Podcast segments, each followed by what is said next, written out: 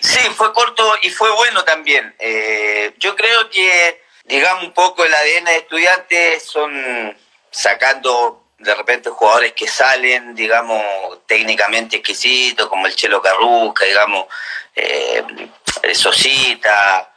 Eh, por lo general me dio a entender el club y, y, el ADN que es un equipo aguerrido, con historia, que, que va al frente, ¿cierto? Que, que es un equipo ganador en ese sentido y trata de complementar esto de los aguerridos más los jugadores habilidosos que pueda llegar a tener.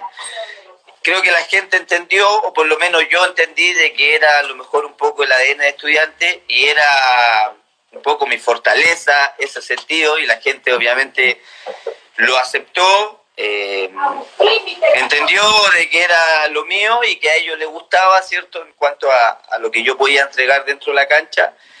Y esto aparte también acompañado de una gran campaña, recuerdo que esa campaña del primer año que, que estudiantes partió, partíamos en zona de descenso y había que salvar la categoría, al final terminamos peleando el título con, con el Newell, del Tolo y nos metimos a, a, a, a, Copa Internacional después de no sé cuántos años que estudiantes no iban a, a una Copa Internacional, entonces se vio todo y el vínculo con la gente, ¿cierto? El respeto, eh, la transparencia que siempre tuve, creo que son aspectos obviamente que, que la gente entendió y por eso eh, me sentí muy, muy, muy querido en realidad.